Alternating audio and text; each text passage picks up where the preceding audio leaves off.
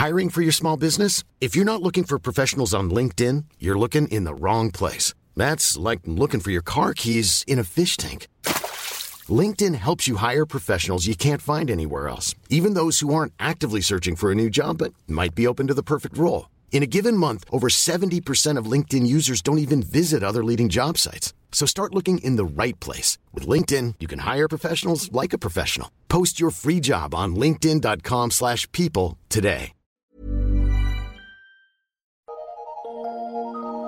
Eu sou Mário Persona e essas são as respostas que eu dei aos que me perguntaram sobre a Bíblia. Você perguntou se o cristão deve se envolver em política, e a sua pergunta me leva a outra pergunta: qual a nacionalidade de um cristão?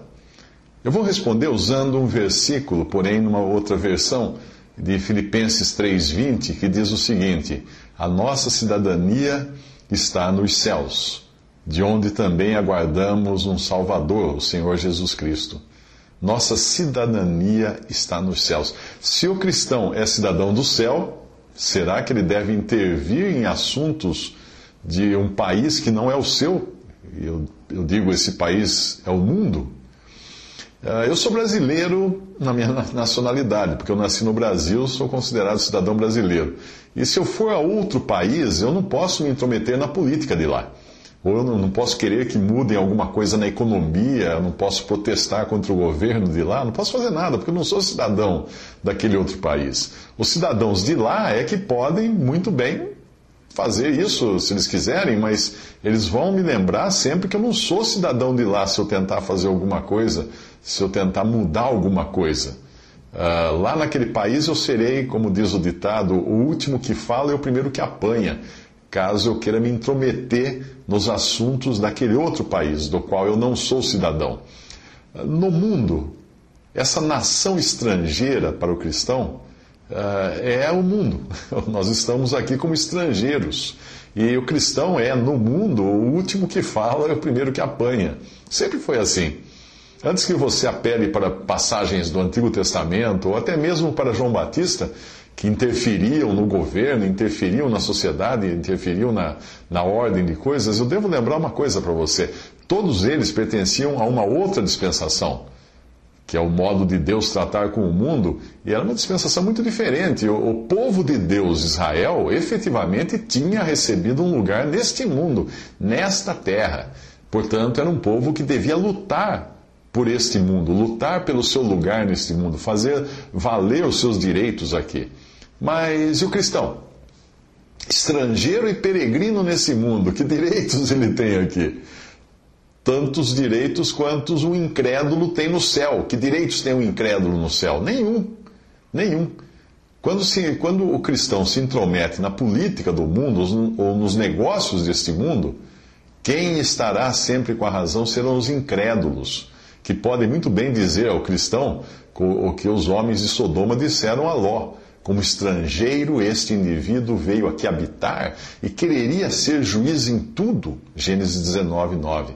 Lembre-se que Ló é uma figura do crente carnal, enquanto Abraão, Abraão era a figura do crente espiritual, aquele que habitava em tendas, porque Deus ainda não lhe havia dado uma terra um lugar para habitar nesse mundo. E Ló não, Ló queria habitar na, em Sodoma. E ele não só quis habitar em Sodoma, ele quis ficar sentado à porta da cidade, que era onde os juízes da cidade se sentavam para julgar os assuntos da cidade.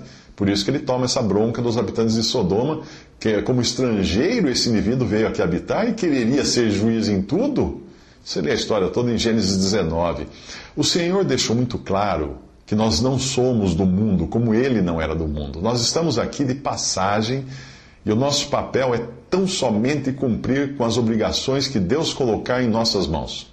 Mesmo assim, o Senhor mostrou que a nossa passagem por aqui não seria coisa fácil, não. Ele disse: Dê-lhes a tua palavra, quando ele orou ao Pai, dê-lhes a tua palavra e o mundo os odiou, porque não são do mundo, assim como eu não sou do mundo. Não peço que os tires do mundo, mas que os guardes do mal. Não são do mundo, como eu do mundo não sou, o Senhor repete, para deixar muito claro isso. Santifica-os ou, ou separa-os na tua verdade, a tua, a tua palavra é a verdade. Assim como tu me enviaste ao mundo, também eu os enviei ao mundo, em João 17, 14 e 18. Portanto, nós cristãos, os que creem em Cristo, estão no mundo hoje por Cristo. Cristo está no céu por nós e nós estamos na terra por Cristo. Mas não temos nada a ver com esse mundo. Uh, estamos aqui como estrangeiros e peregrinos. Você, você acaso encontra o Senhor nos evangelhos tentando derrubar o governo invasor dos romanos? Ele podia fazer isso, afinal de contas, era um governo invasor que tinha dominado o povo de Israel, que era o povo de Deus, e ali estava o rei por direito. Ele podia destronar César, Herodes, quem fossem as autoridades, e sentar-se no trono. Ele tinha direito a isso. Mas ele não faz nada disso, ele não move uma palha nesse sentido. Será que você encontra os discípulos e os apóstolos se rebelando contra Roma ou fazendo passeatas nas ruas de Jerusalém para tornar o cristianismo uma religião oficial? Não, não, eles viviam a parte do, das coisas do governo. Será que aqueles que eram convertidos e já faziam parte da família real de Roma, e existiam aqueles, você encontra nas cartas de Paulo, ele enviando saudações para os que são da família de César, ou seja, eram os parentes de, de César. Uh, na época era Nero o César. Será que eles estavam tentando obrigar Nero a incluir nas moedas da época a inscrição Cremos em Deus? Ou será que eles estariam lutando para o Senado romano reconhecer uma bancada evangélica entre eles? Não, não, não tinha nada a ver com isso. Mas alguém poderia argumentar que se os cristãos não protestarem contra as injustiças desse mundo, e se eles não lutarem contra essas injustiças, poderão ser culpados de omissão. Bem, deixa, deixa eu dar um exemplo para você. Eu recebi um e-mail de alguém que procura mobilizar os cristãos contra uma lei que estaria sendo votada no Congresso para transformar a homofobia em crime. Eu concordo que seja crime realmente perseguir seres humanos por suas opiniões e preferências pessoais de, sobre qualquer assunto.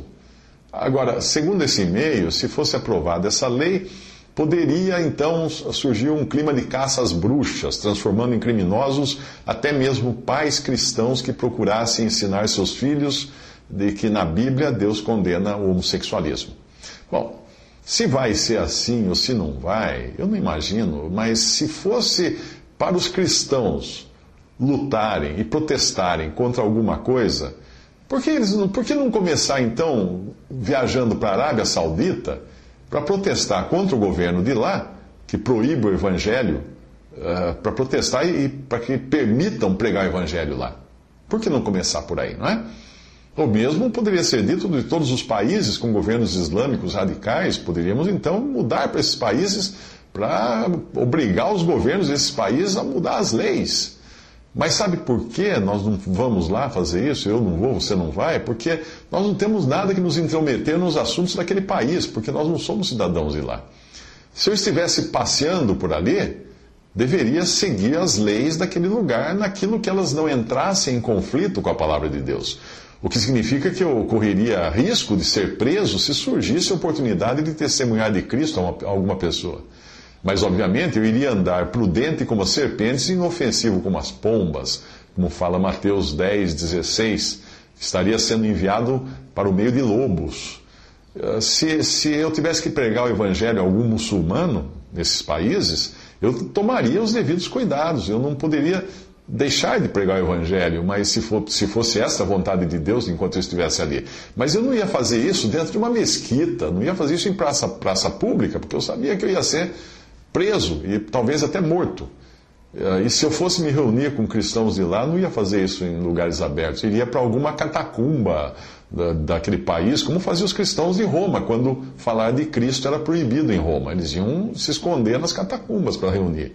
Eu conheço cristãos num país muçulmano que, quando eles querem se reunir, eles alugam um barco, vão para o meio do rio Nilo, ou então vão para a casa de um, de um dos irmãos e vai chegando um em cada, um de cada vez, dá um tempo entre a chegada de um e outro, para não parecer que está indo muita gente para o mesmo endereço. Eles tomam uma série de cuidados para não terem problemas, não terem uh, perseguições e sanções ali.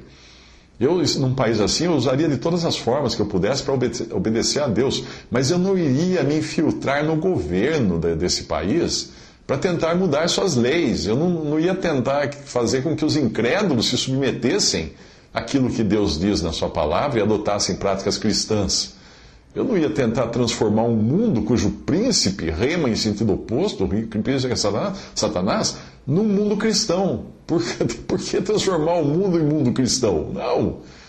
Os cristãos de Roma, no terceiro século, eles fizeram isso. Eles, eles obrigaram todo mundo a se converter ao cristianismo, a serem batizados, mesmo nos pagãos, e deu no que deu.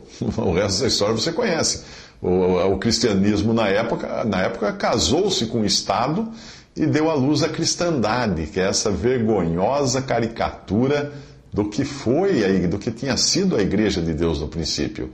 Essa intromissão dos cristãos no mundo gerou aquela que é mostrada em Apocalipse como uma mulher montada sobre uma besta e que se revela como prostituta e acaba no final sendo devorada pela própria besta que ela pensava controlar, que era o governo secular que acaba realmente destruindo a mulher, a grande meretriz Babilônia, que é uma figura ali em Apocalipse da cristandade apóstata que vai se desviar totalmente e, e no final será destruída pelos seus próprios parceiros.